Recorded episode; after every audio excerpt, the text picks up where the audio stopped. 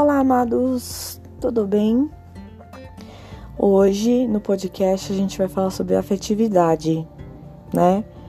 De todos os níveis.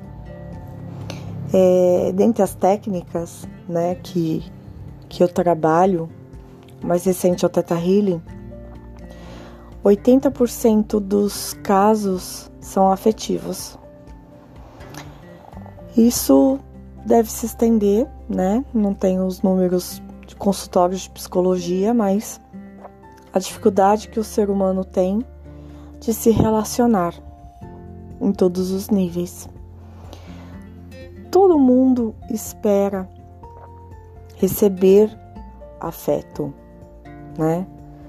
É, receber amor, receber demonstrações, na espera sempre na espera, sempre na defensiva. Se defender do quê? Essa é a pergunta que eu coloco para a gente refletir hoje juntos. Do que, que a gente se defende quando a gente conhece alguém no nosso casamento, nas nossas relações. Do que, que a gente se defende? Do sofrimento?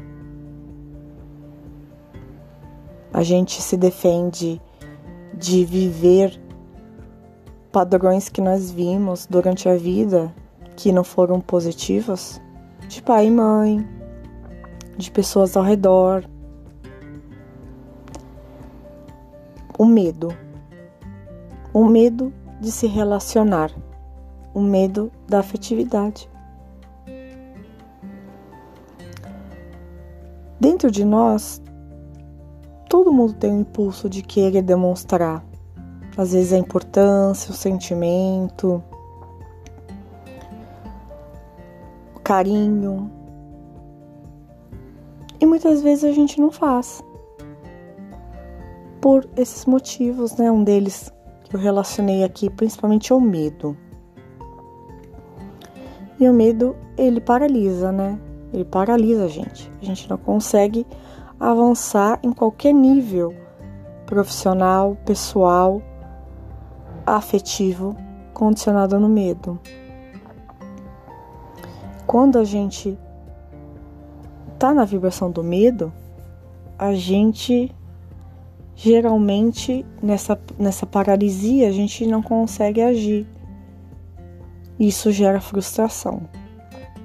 Então você tem de um lado uma pessoa com medo afetivo, um medo de demonstrar afetividade pelas crenças que ele passou, pelas vivências, né, que ele teve, e do outro lado a pessoa com medo do sofrimento, medo de ser vulnerável, né? A vulnerabilidade, ela é, ela paralisa, né? Não, não posso demonstrar fraqueza. Não, não posso demonstrar o sentimento. Não, não posso demonstrar afetividade, porque, né, a pessoa vai pensar o quê? Vai montar em cima de mim, vai Pra quê? Por quê? Às vezes a gente não vê demonstrações de afetividade entre relações de pai e filho, mãe e filho, mãe e avô e avó, ou quem quer que seja. Se existe o sentimento, o que nos impede de demonstrar? O que nos impede de ser verdadeiros, sermos nós mesmos? O que nos impede? Até quando vamos ficar paralisados em função do medo? Ser vulnerável, muitas vezes a palavra demonstra fragilidade, mas a vulnerabilidade faz parte das nossas relações. Faz parte a flexibilidade.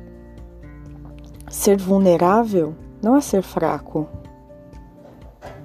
Ser vulnerável, você pode, por um momento, ter uma opinião, por outro momento mudar de opinião. Nesse momento eu demonstro, no outro já não faz mais sentido para mim, mas eu fiz a minha parte. Eu demonstrei os meus sentimentos. Eu fui verdadeiro comigo. Aí a gente vai socando esse sentimento. Socando, socando, socando dentro da gente. E se enrijece, se frustra e desenvolve doenças. Doenças é, mentais, doenças de alma, doenças físicas, por sermos tão duros com nós mesmos, achando que vamos nos defender das outras pessoas. Mas às vezes o nosso pior inimigo somos nós mesmos. Porque o outro, a gente só dá o poder para o outro fazer o que nós permitimos.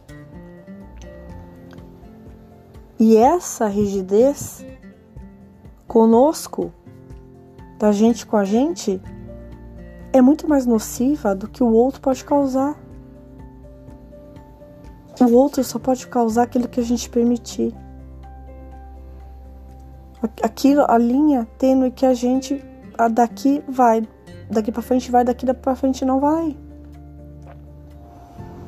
Aí vem os anos, e se eu tivesse dito, né? A gente vê muito quando falece alguém, né, nas redes sociais, tal, as declarações, né, os sentimentos. E se a pessoa vai embora?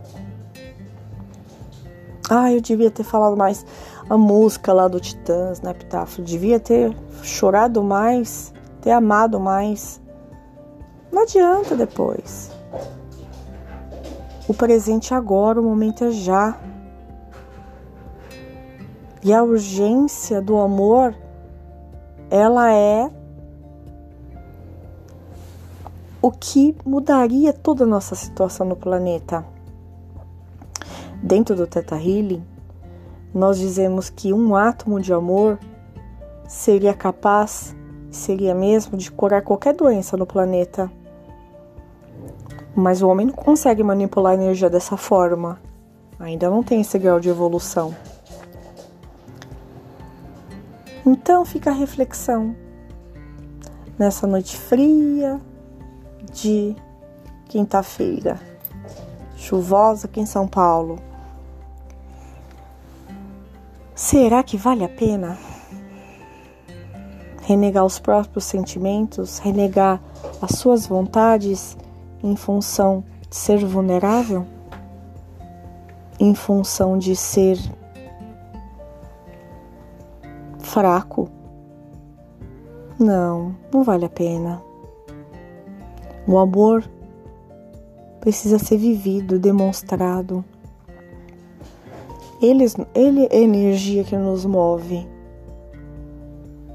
A vibração do amor é que transforma, já dizia Hélio Couto. Então vamos amar mais, rir mais, ter maior leveza. O mundo lá fora já está pesado o suficiente. Como é que tá a sua vida?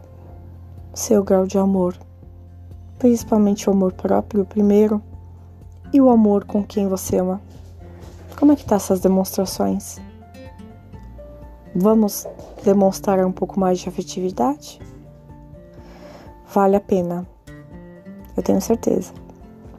Esse foi mais um podcast do Luz da Nova Era. Tem um monte de novidade lá no Instagram.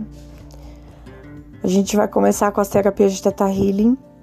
Então é uma terapia fantástica para desmontar essas crenças, para a gente reprogramar. Mesa quântica estelar. Os, as cartas estão aí, o tarot está inativa. Então, se você quiser saber do meu trabalho, entra lá no Instagram, arroba Danitza Costa, no site www.luzdanovaera com dois as no final.com. Um beijo, ame mais.